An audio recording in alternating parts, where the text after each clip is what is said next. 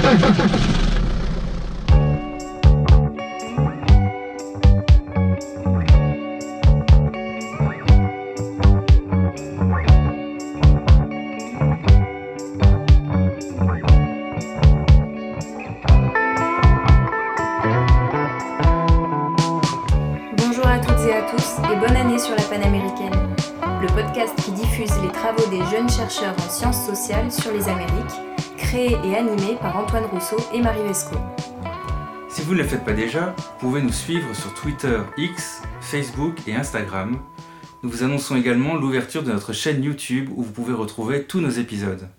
De la Première Guerre mondiale, nous avons surtout en mémoire les images de l'assassinat de l'archiduc François Ferdinand, des poilus dans les tranchées ou encore des femmes dans les usines d'obus.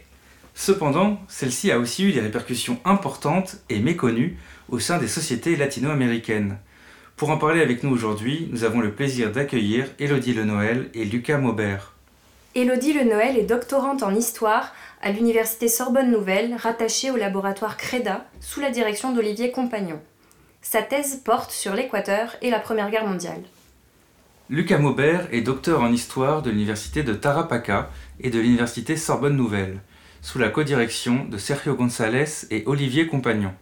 Sa thèse a pour titre Écho de la Grande Guerre dans le désert, de Sarajevo à Washington, les impacts et les interconnexions de la Première Guerre mondiale à Tacna et Arica, de 1914 à 1922.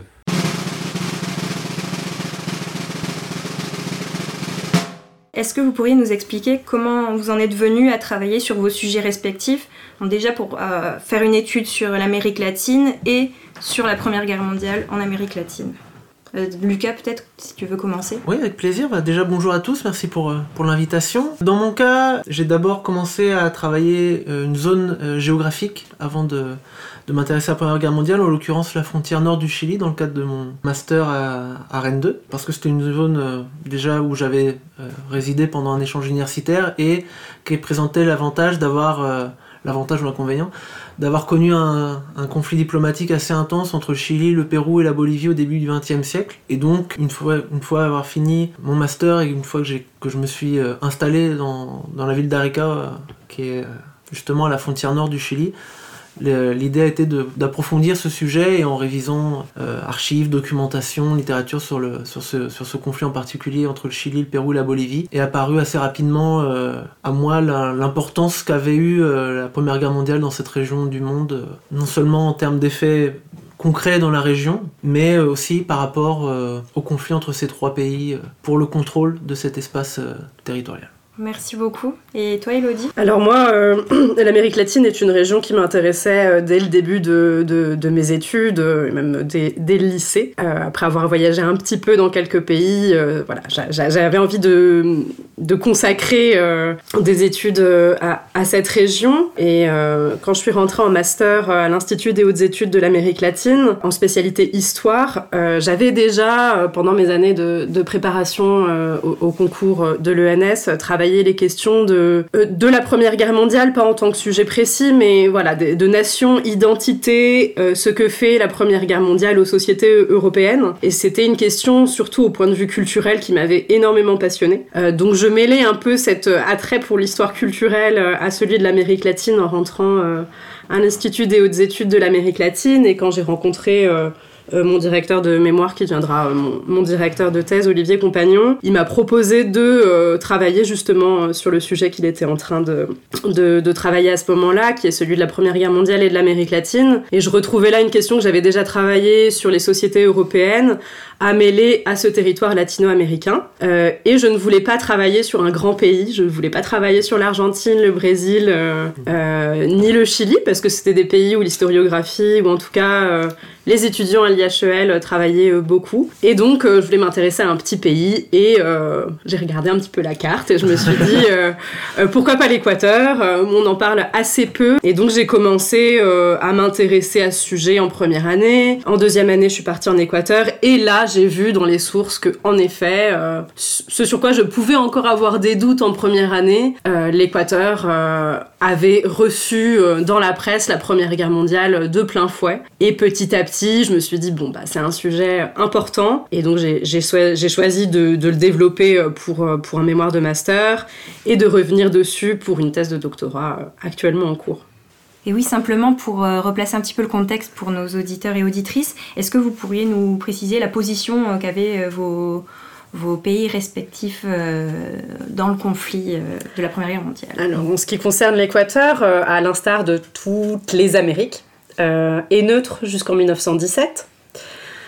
Euh, neutralité euh, qui s'explique par une multiplicité de raisons sur lesquelles je ne vais pas revenir ici, mais notamment que c'est un conflit purement européen et que, a priori, les Amériques n'ont pas à intervenir sur ces questions. En 1917, les États-Unis rompent leurs relations diplomatiques avec l'Allemagne, puis entrent en guerre contre l'Allemagne, et à leur suite un certain nombre de pays, notamment d'Amérique centrale. L'Équateur observe tout cela, reçoit une certaine pression de la part des États-Unis pour entrer en guerre, ou pour le moins rompre ses relations diplomatiques, mais temporise énormément pendant de longs mois, et c'est quelque chose que je prends plaisir à analyser euh, euh, dans ma thèse, parce que ça prouve euh, beaucoup de choses de la relation entre l'Équateur et les États-Unis, qui est très ambivalente. Et finalement, à la toute fin de l'année 19 1917, euh, le 8 décembre 1917, l'Équateur rompt ses relations diplomatiques avec l'Allemagne et prend pour excuse euh, un conflit diplomatique euh, très bon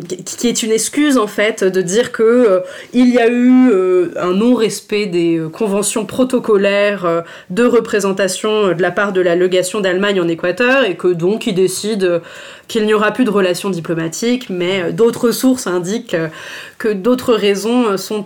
sont à cette euh, sont à l'origine de ce nouveau positionnement. Donc voilà, l'Équateur, par contre, à partir de 1918, est dans le camp des Alliés et s'affirme comme tel. C'est-à-dire, s'il avait cette excuse de non-respect de protocole diplomatique euh, fin 1917, en 1918, il s'affiche comme étant moralement du côté des Alliés, même s'il n'entre pas en guerre. Donc, il y a aussi toute une évolution intéressante à analyser euh, sur ce changement de positionnement et cela permet à l'Équateur en 1919 euh, d'être pays euh, constituant de la conférence de la paix euh, et pays membre de la Société des Nations dès sa création. Cependant, bon, le pacte de la Société des Nations n'est pas ratifié en Équateur, donc il n'entrera officiellement à la Société des Nations qu'en 1934. On a une différence dans le cas du, Chili, qui est l'un des seuls pays latino-américains qui va rester neutre jusqu'à la fin de la guerre, comme l'Argentine par exemple malgré euh, justement les, divisions de son opinion publique, malgré les pressions des différents euh, pays, euh, que ce soit les États-Unis ou les,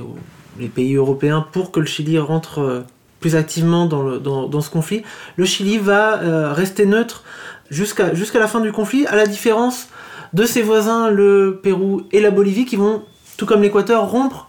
leurs relations diplomatiques avec l'Allemagne en 1917 en, octobre pour la, en avril pour la Bolivie et en, en octobre euh, pour le Pérou, ces deux pays ayant l'intention justement de se rapprocher du camp allié pour que leurs revendications territoriales contre le Chili soient euh, prises en compte une fois euh, assurée la victoire du camp allié contre, contre les empires centraux,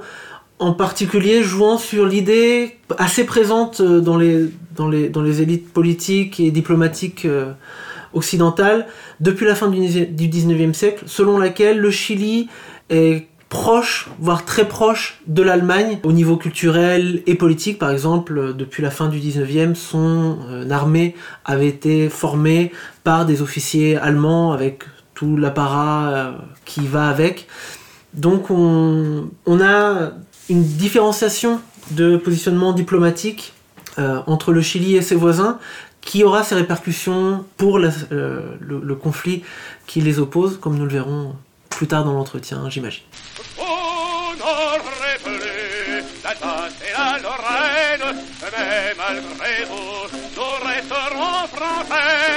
Alors, ce qui, est, ce qui me paraît surprenant, en fait, pour des personnes qui n'y connaîtraient rien, c'est euh, voilà, quelles sont les répercussions de la Première Guerre mondiale en Amérique du Sud.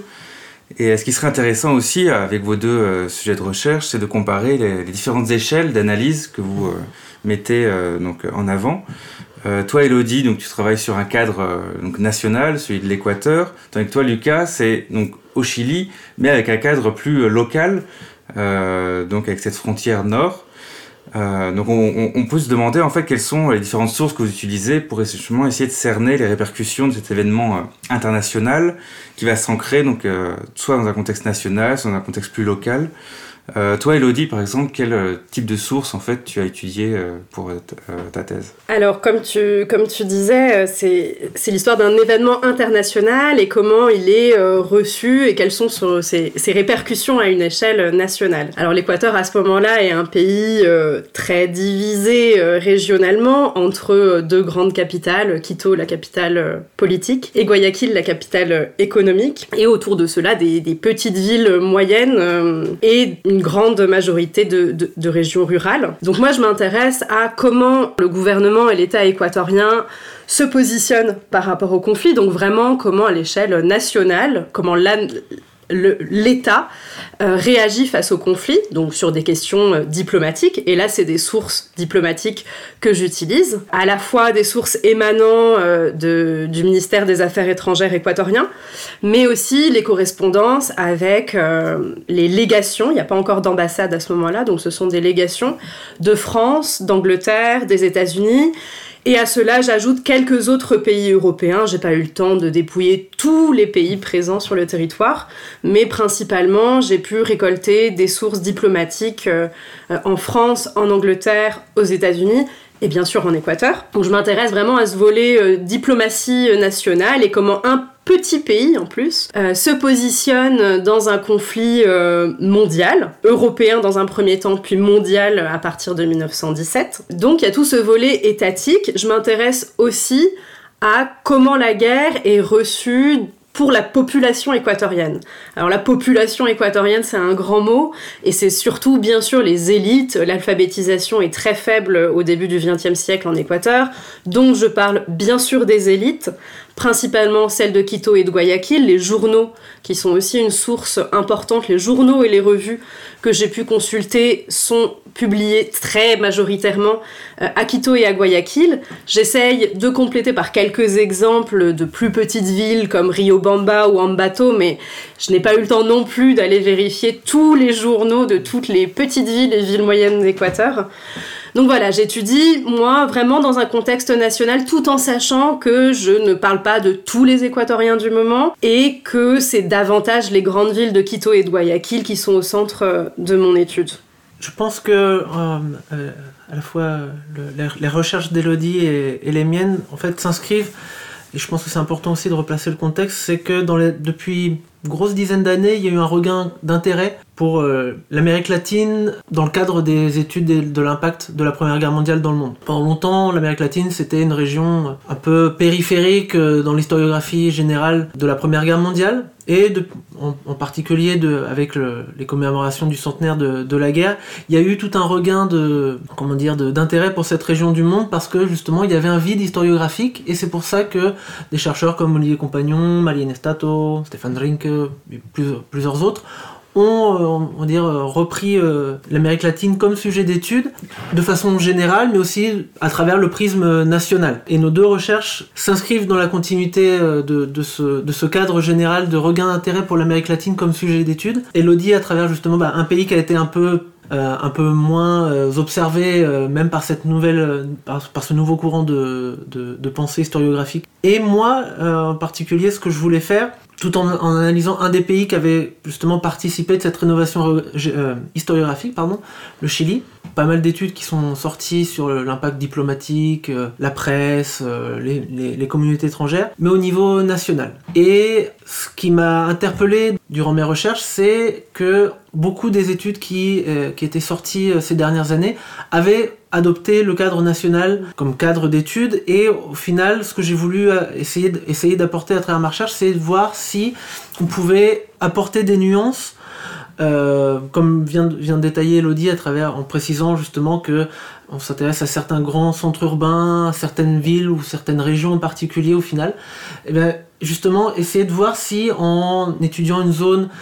entre guillemets périphérique, une frontière, des villes euh, moins peuplées que euh, Santiago ou Valparaiso, si on pouvait observer des nuances euh, par rapport à la façon dont les populations locales ont reçu les conséquences de la guerre, que ce soit par le traitement journalistique ou les conséquences économiques. Voilà, je pense que c'est une sorte de continuité par rapport aux études qui sont sorties dans les années précédentes, c'est passer d'un cadre général pour essayer de voir de façon plus, plus précise, à travers l'échelle locale et régionale,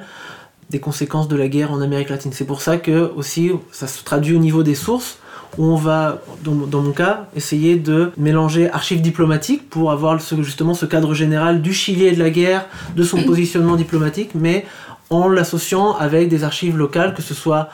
des journaux locaux, dans mon, dans mon cas des journaux de Tacna et d'Arica, qui sont les deux principales euh, régions de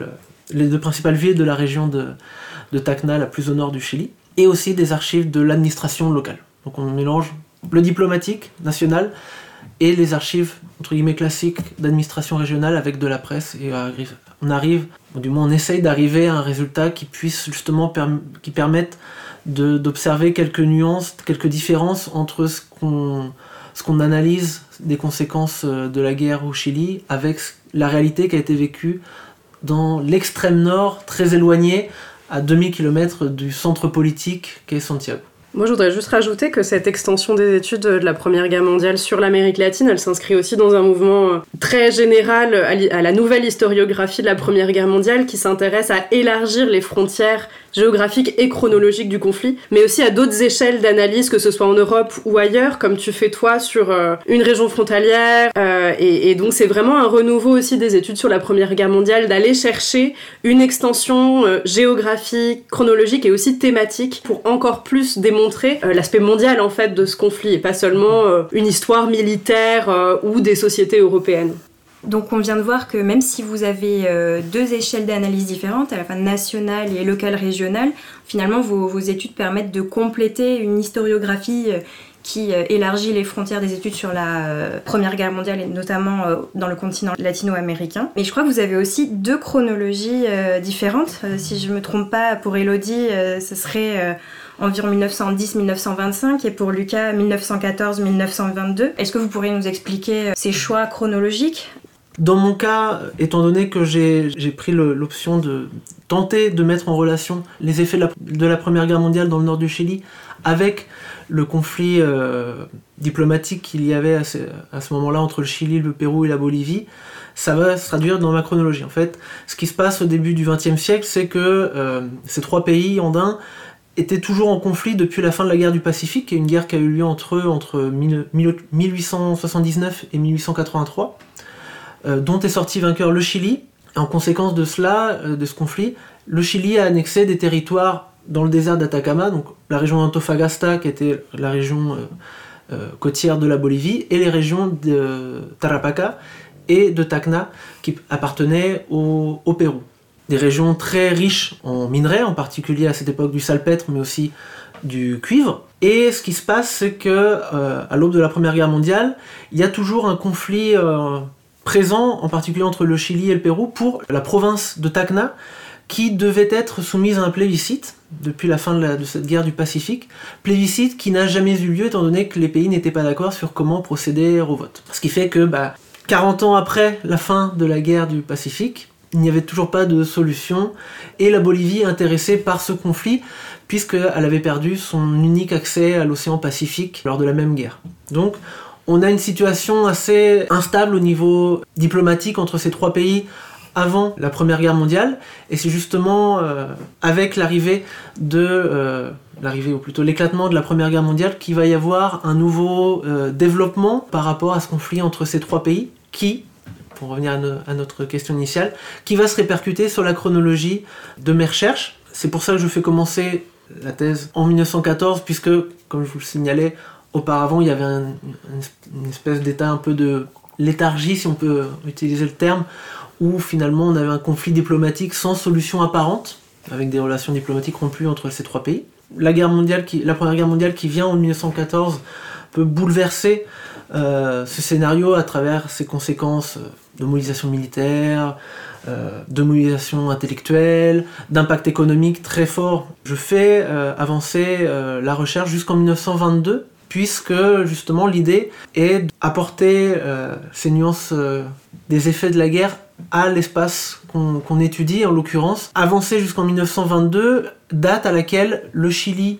et le Pérou vont accepter de soumettre leur, euh, leur, leur litige, leur conflit, à l'arbitrage des États-Unis. Et auparavant, ils avaient essayé de régler euh, euh, ce conflit entre ces trois pays à la conférence de paix de Paris, puis à la Société des Nations. La, Première Guerre mondiale a entraîné des changements de l'ordre international suffisamment forts pour que je, considère que arrêter finalement l'étude en 1818, date classique euh, traditionnelle des études sur la Première Guerre mondiale, aurait été une erreur puisqu'au final, les conséquences de la guerre sont allées beaucoup plus loin si on prend euh, l'aspect diplomatique ou politique. Euh, puisque les, changements internationaux liés à la, Première Guerre mondiale, le, le début d'une position hégémonique des États-Unis en Amérique,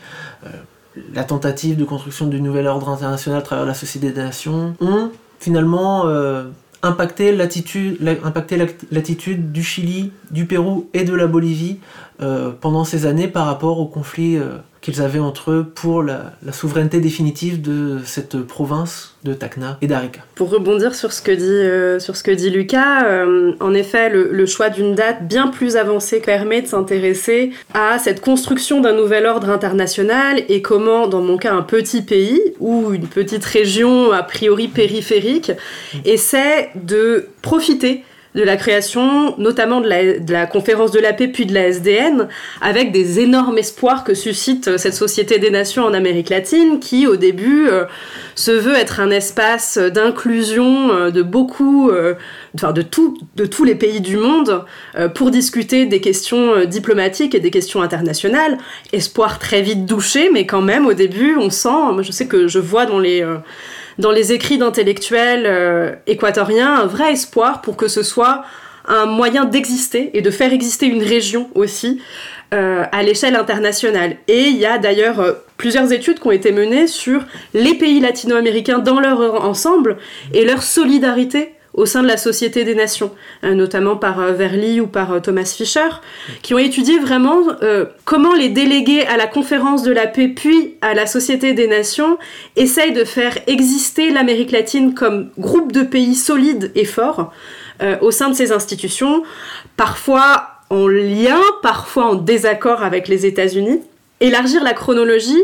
c'est l'occasion de parler de ces grandes questions internationales euh, à ce moment-là. Je commence par la fin, moi j'ai choisi 1925 aussi pour inscrire cette chronologie de la Première Guerre mondiale dans le cadre équatorien. J'analyse euh, certes, euh, je disais, les, conséquences et, les rapports diplomatiques, l'inscription du conflit dans la presse, mais aussi les conséquences du conflit dans la vie équatorienne. Euh, pour ce qui est des conséquences économiques, ça a déjà été pas mal étudié. En fait, euh, la Première Guerre mondiale vient ajouter une énorme difficulté supplémentaire à une crise économique sur le cacao. Et cette crise économique engendre de grandes difficultés sociales, puis politiques. Et en 1925 a lieu une révolution, euh, un coup d'État par des militaires progressistes en Équateur. Et mon intérêt est d'évaluer le poids de la Première Guerre mondiale euh, l'ombre portée de la Première Guerre mondiale sur cet événement politique euh, majeur. Euh, et pour ce qui est de la date de début, certes, mon analyse commence en 1914 avec l'éclatement de la guerre en Europe, mais j'ai aussi la volonté d'établir un panorama des relations internationales de l'Équateur à ce moment-là et d'inscrire ma recherche justement dans comment évolue au début du XXe siècle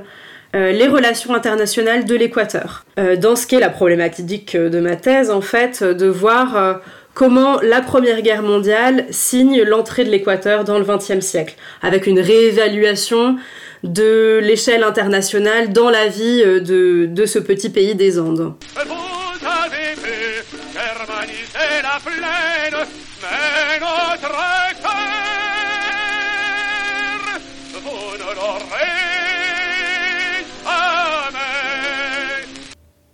On voit bien qu'il y a vraiment un moment de crise lors du début de la Première Guerre mondiale,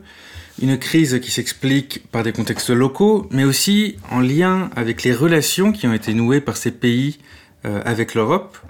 Il y a l'idée dans l'historiographie récente que l'Europe constituait un modèle pour les pays d'Amérique latine et que la Première Guerre mondiale va engendrer à la fois une accélération, euh, mais aussi une cristallisation d'un désir des élites nationales de se défaire de ce modèle. Euh, d'ailleurs, le titre du livre d'Olivier Compagnon consacré aux relations de l'Amérique latine avec l'Europe au moment de la Première Guerre mondiale, dans lequel il analyse euh, plus profondément les cas argentins et brésiliens, s'intitule justement L'adieu à l'Europe. Alors, comment se répercute concrètement la Première Guerre mondiale dans les sociétés locales euh, Et tout d'abord économiquement, puisque l'Europe était le partenaire privilégié et que la guerre va forcer ces pays à revoir leur stratégie exportatrice, euh, ce qui va profiter à d'autres acteurs, comme par exemple les États-Unis. Toi, Elodie, euh, pour commencer, qu'est-ce que tu as pu observer pour la société équatorienne? Alors, comme je disais tout à l'heure, en effet, il y a une grosse crise économique à cause des difficultés de, commercialisation du cacao, qui était le, produit phare euh, d'exportation de l'Équateur, qui avait permis son insertion sur la scène économique mondiale. C'était le premier pays producteur de cacao en 1914. Et il se confronte à la fois à des problèmes internes, c'est-à-dire euh, euh, des, épidémies sur les plantations de cacao, mais qui aurait pu être euh, surmonté euh, si le contexte avait été euh, plus favorable, mais aussi à des pays européens qui commencent à développer la culture de cacao dans leurs colonies, mais surtout à une chute brutale des exportations de cacao à partir du moment à partir des premiers mois où la guerre commence. Le cacao n'est pas considéré comme un produit de première nécessité et donc arrêt des exportations qui porte un coup, très dur euh, à la situation économique du pays. Euh, et en effet, ça crée euh, une prise de conscience de la dépendance à l'Europe. Alors une prise de conscience qui était déjà présente depuis, euh, depuis l'indépendance euh, latino-américaine. Mais là, les élites économiques et les élites politiques et culturelles voient l'énorme problème que pose euh, la mono-exportation pour le cas de l'Équateur et le fait de dépendre que d'un seul produit et de dépendre que d'une seule région. Donc c'est aussi un moment où, dès 1915, des intellectuels qui s'intéressent à l'économie du pays plaident pour un changement drastique euh, de la stratégie équatorienne et de son insertion dans l'ordre économique euh, mondial. En se retournant notamment sur un nationalisme économique, en disant qu'il faut développer le marché intérieur, qu'il faut développer la, diversité des produits euh, de consommation intérieure, mais aussi d'exportation. et aussi un intérêt, et ça c'est un des grands axes transversaux, je pense, euh, des effets de la Première Guerre mondiale euh, sur l'Équateur et sur l'Amérique latine, une volonté de renforcer le lien avec justement la région latino-américaine, en disant que euh, il faut que ce soit un groupe de pays dans lequel existerait une certaine solidarité économique aussi. et bien sûr, un des grands éléments euh, d'apport de la Première Guerre mondiale et de cette période, c'est l'entrée des États-Unis comme premier partenaire économique. Sachant que dans les premières années de guerre, les États-Unis sont aussi neutres, l'Équateur tend à trouver aux États-Unis un premier euh, partenaire économique mondial pour remplacer euh, l'absence d'exportation euh, avec les autres pays, même si cela n'est pas tout rose et pas facile, parce qu'il existe des litiges entre l'Équateur et les États-Unis, notamment économiques à ce moment-là, et que d'un côté comme de l'autre, il y a beaucoup de réticences de plusieurs ordres à se rapprocher des États-Unis. Effectivement, le, L'aspect économique est, celui qui va sauter aux yeux le plus facilement quand on va s'intéresser aux conséquences de la guerre en Amérique latine et ça va être le cas également pour le Chili qui va être l'un des pays les plus impactés par la guerre au niveau économique puisque comme l'Équateur, l'économie chilienne au début du XXe siècle est pratiquement une économie mono-exportatrice de salpêtre qui constitue la majeure partie des revenus de ce pays-là. Et le cas particulier du Chili va faire que on va voir deux crises liées à la Première Guerre mondiale. À son éclatement en 1914 et jusqu'en moitié 1915, mais également une crise liée à la fin de la Première Guerre mondiale. Juste expliquer que, en fait, ce qui se passe en 1914, c'est que brutalement, toutes les exportations du salpêtre chien, qui est un fertilisant pour l'agriculture, en particulier en Europe. La majeure partie des exportations de salpêtre vont s'arrêter net à cause des, batailles navales euh, à Coronel et dans les îles euh, Malouines à la fin de l'année 1914 et à la à la paralysation du, commerce euh, transatlantique durant cette période-là. Et donc d'un jour à l'autre, le Chili ne peut plus vendre ce produit duquel il tire la grande majorité de ses revenus et de sa richesse. Ce qui va se passer, c'est que euh, à partir d'une certaine normalisation de l'état de guerre euh, à la suite des victoires, euh, surtout de la victoire britannique au, Malouine, les conflits transatlantiques vont peu à peu se stabiliser et le commerce va reprendre et le Chili va recommencer à exporter son salpêtre non seulement en Europe mais aussi vers d'autres nouveaux marchés, Asie de l'Est et également surtout les États-Unis. Et ce qui est euh, assez paradoxal, c'est que après cette terrible crise que connaît le pays en 1914-1915, le Chili va connaître l'apogée de sa production salpêtrière en 1917. En, cela, la, guerre a apporté à la fois la crise et des bénéfices à l'économie euh, chilienne. Et donc du coup, une fois que va s'interrompre la Première Guerre mondiale, on va avoir de nouveau une crise, mais cette crise ne va pas se traduire immédiatement avec la fin des hostilités, sinon ça va être une crise un peu postérieure durant l'année 1919, liée au fait que les pays européens qui avaient recommencé à importer du salpêtre, non pour des fins agricoles, mais également pour des fins militaires, de production de dynamite, euh, d'explosifs, vont arrêter d'importer euh, ce, salpêtre euh, chilien. Donc on a en fait une première phase de crise très intense, une phase de grande croissance et une nouvelle crise qui va marquer un coup presque définitif à l'industrie salpêtrière chilienne en 1919. Donc on voit finalement comment un conflit extrêmement éloigné de ce, de ce pays euh, d'Amérique latine impacte considérablement sa vie euh, économique, non seulement au début de la guerre, mais sur un temps relativement long. Et ce qui se traduit, dans le cas de, de, mes recherches, également dans l'extrême nord du, du Chili, à Tacnarica, puisque lié à ces phénomènes de crise et de période de croissance économique, on va avoir des importants mouvements migratoires liés justement aux euh, hauts et bas de l'industrie salpêtrière avec des milliers d'ouvriers chiliens, mais surtout péruviens et boliviens qui vont transiter dans cet espace. C'est un espace qui est en fait une triple frontière entre le Chili, le Pérou et la Bolivie, et qui au gré des euh, hauts et bas justement de cette industrie vont passer par la, province de, Tacna, dans un contexte où justement on a ces trois pays qui sont plus ou moins en conflit, et donc du coup on a des gouvernements qui doivent euh, essayer de concilier leurs différends au niveau diplomatique avec la nécessité de, par exemple, d'ouvriers péruviens de retourner à leur pays étant donné qu'ils n'ont plus de revenus au Chili. Et ce qui est intéressant pour finir, c'est que la crise de 1914 ne va pas causer de problème entre le Chili et le Pérou, par exemple, parce que le Chili va rapatrier les ouvriers boliviens et péruviens vers leurs euh, patries respectives à leurs frais. Mais en 1919, dans un contexte de très forte tension entre le Chili et le Pérou, ces mêmes rapatriations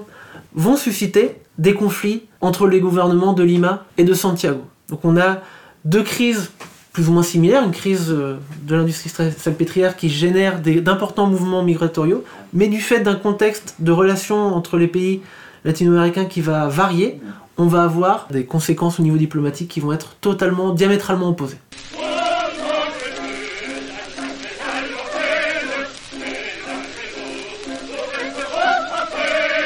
Donc l'Europe était le partenaire économique euh, privilégié euh, de, vos deux euh, zones géographiques, mais c'était aussi un modèle politique et culturel en Amérique latine. Est-ce que dans vos sources, vous notez des bouleversements sur ces pans-là dus au conflit? Alors tout à fait, déjà le, conflit est extrêmement présent dans la presse, il accapare les unes de la presse nationale latino-américaine et moi dans mes sources équatoriennes euh, avec une intensité euh, euh, pendant quatre ans. et, il est également l'objet, bon, certes, de transmission d'informations. Les informations factuelles sur la guerre sont présentes tous les jours. Euh, les lecteurs euh, des journaux sont au courant de chaque mouvement de bataille, de chaque évolution politique en Europe, mais aussi ça donne lieu à des analyses, à des articles d'opinion euh, sur le conflit, soit des articles repris de journaux étrangers, soit des articles et des analyses de la part des élites équatoriennes, dans mon cas. et donc on a vraiment une présence du conflit sur la scène euh, journalistique et intellectuelle très forte. C'est l'objet de débats. Euh, de débats sur, au début, un peu une fascination pour le conflit. On le voit dans les photographies euh, qui sont présentes dans la presse sur les armes, l'aménagement des tranchées, l'aviation aussi. Enfin voilà, plein de domaines où il y a beaucoup d'innovations technologiques qui sont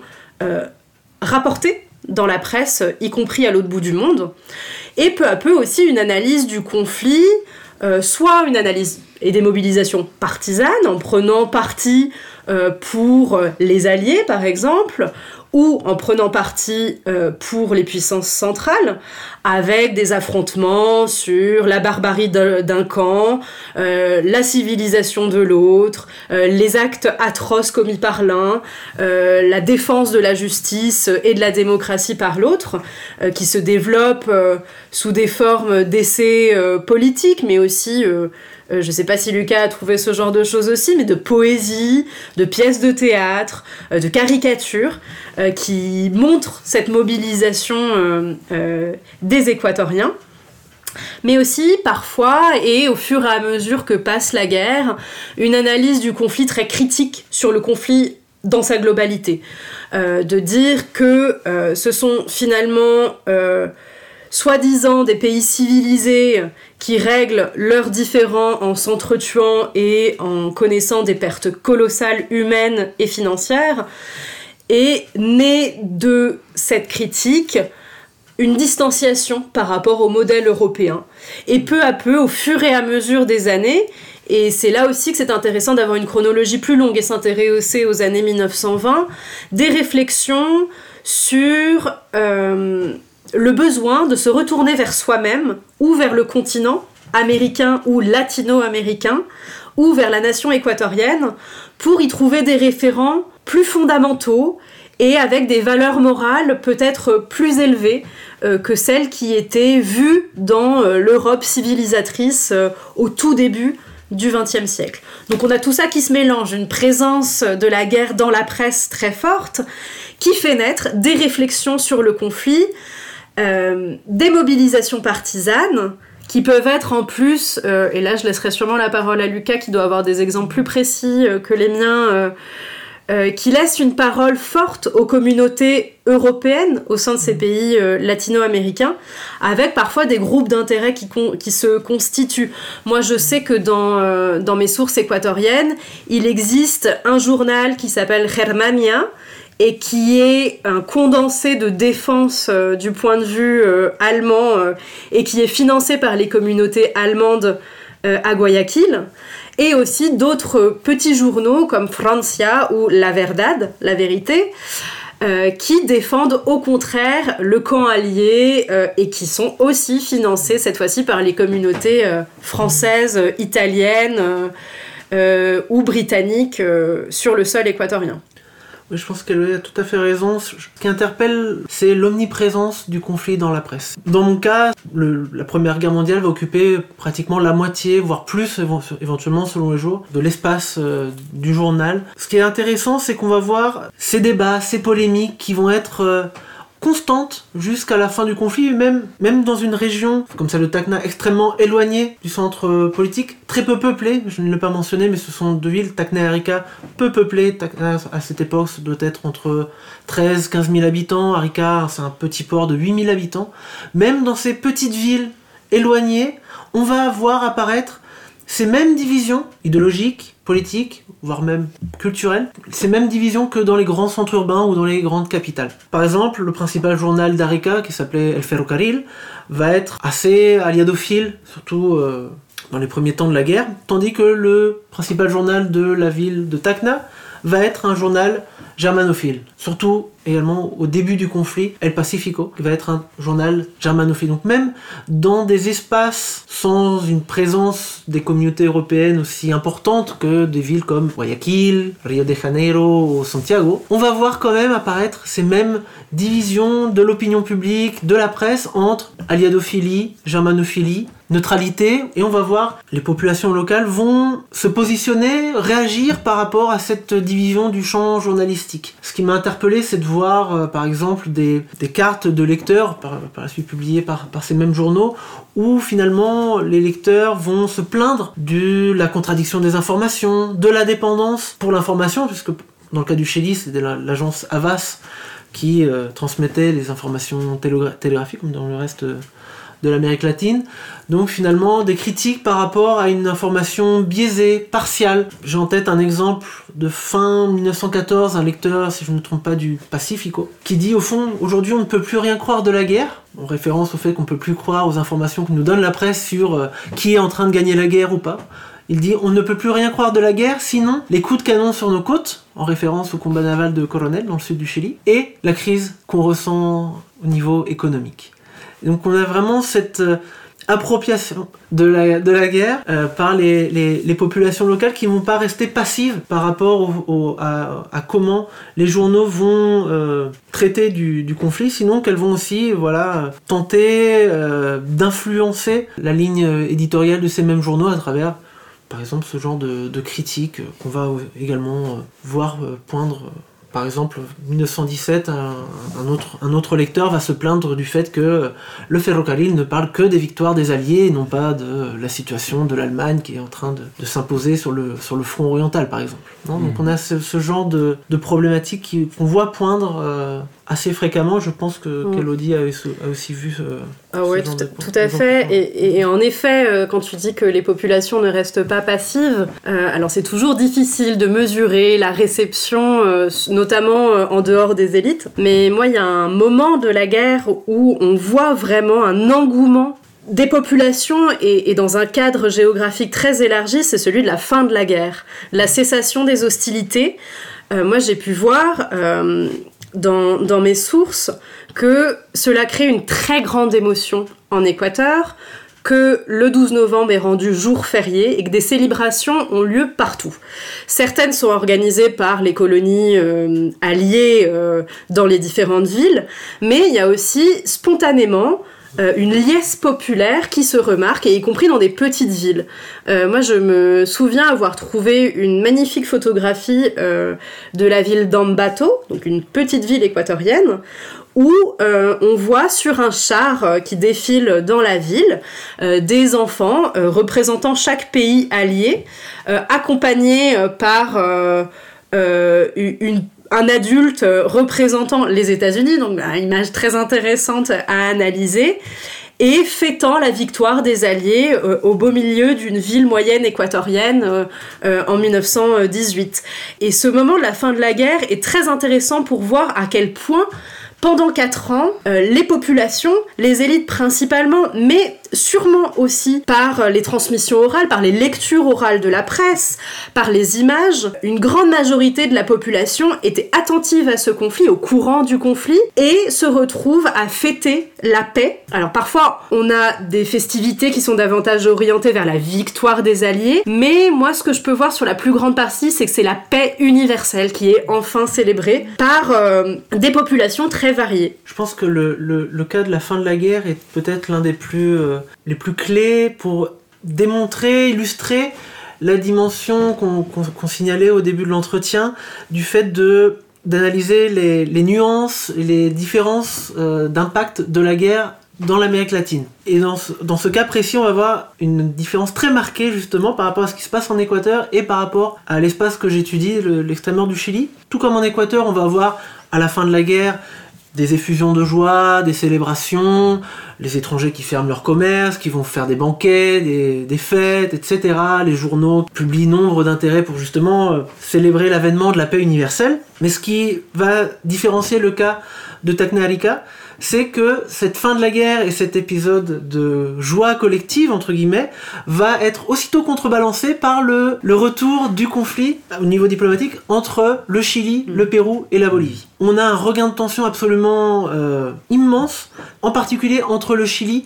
et le Pérou du fait d'une campagne de presse effectuée par la diplomatie, par la presse péruvienne, qui va tenter d'imposer le conflit avec le Chili sur l'agenda international à cette époque-là, étant donné que le Pérou va rompre ses relations avec l'Allemagne. Le Pérou va tenter, du fait de sa proximité avec le camp allié, de faire que ces revendications territoriales soient prises en compte au moment de la résolution du conflit dans les différents traités de paix. Et cette tentative, en particulier à travers une assimilation rhétorique entre Tacnarica et l'Alsace-Lorraine, selon laquelle, de la même façon que l'Alsace-Lorraine devait revenir à la France, Tacnarica devait revenir dans le giron péruvien du fait que le, Pérou euh, s'était rapproché des Alliés. Cette rhétorique diplomatique va causer un grand émoi au Chili, provoquer un regain de tension nationaliste très fort qui va conduire des manifestations de part et d'autre de la frontière des expulsions de citoyens péruviens, des violences exercées contre des citoyens euh, péruviens dans le nord du Chili qui vont être obligés de fuir le pays qui va amener à euh,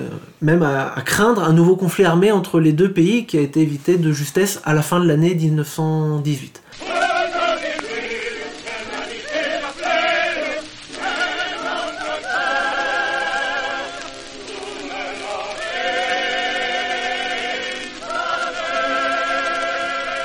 Alors pour finir, euh, est-ce que vous pouvez, euh, donc chacun d'entre vous, nous donner euh, donc une idée d'œuvre culturelle pour prolonger notre lecture ou notre apprentissage de ce contexte de la Première Guerre mondiale en Amérique latine? Pour ma part, je recommanderais un ouvrage d'un journaliste chilien, Carlos Silva Vildosola, qui était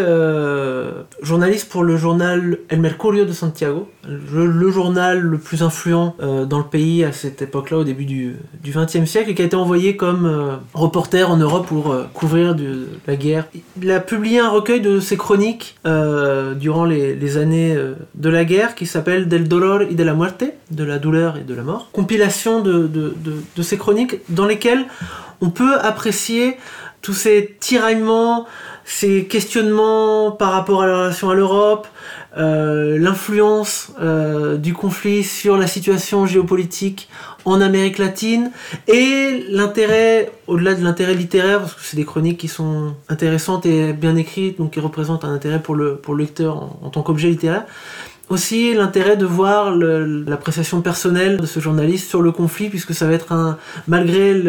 la neutralité qu'adoptera le Chili tout au long du conflit, euh, Carlos Silva Vildosola va être l'un des plus fervents défenseurs du fait que le Chili rompt avec l'Allemagne et rentre dans la guerre aux côtés des Alliés. Donc c'est l'appel désespéré d'un journaliste chilien pour que son pays rentre dans la guerre, appel qui ne va pas être entendu. Donc euh, voilà, del dolor y de la muerte. Euh, moi je partirais sur de la fiction, un roman contemporain euh, qui est sorti euh, il y a 3 ou 4 ans, je crois, de Miguel Bonnefoy, qui est un jeune écrivain euh, franco-vénézuélien qui s'appelle Héritage. Et ce roman retrace l'histoire d'une lignée familiale qui est celle des Lons-Sauniers et qui est fondée par un vigneron du Jura, de Lons-le-Saunier, mais en arrivant à la douane, une erreur de compréhension fait qu'on lui donne pour nom de famille Lons-Saunier.